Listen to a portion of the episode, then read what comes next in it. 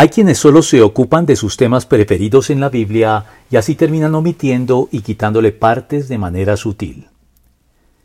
Los intereses particulares que los creyentes puedan tener en relación con alguno de los temas o doctrinas reveladas en la Biblia no pueden transformarse en algo tan obsesivo que les haga perder de vista el contexto doctrinal general dentro del que estas doctrinas particulares se encuadran.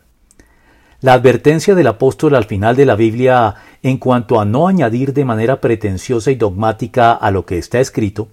tiene también su contraparte en la manera en que podemos además quitar inadvertidamente partes de ella, tal vez no de manera expresa y desafiante, sino omitiendo de un modo sistemático contenidos que no son de nuestro interés, o que incluso no nos gustan de ella y que preferimos entonces pasar de largo.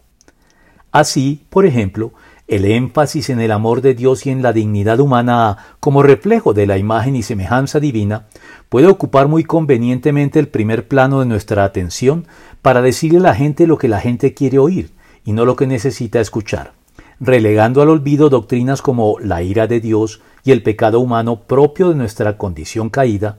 como sucede con los muchos predicadores motivacionales que surgen en los púlpitos de numerosas iglesias para acariciar y engrandecer la autoestima y el ego de los oyentes, haciendo de Dios un pretexto para ello, sin predicar el arrepentimiento y el llamado a la obediencia, en una infiltración y reedición eclesiástica del movimiento secular de autoayuda.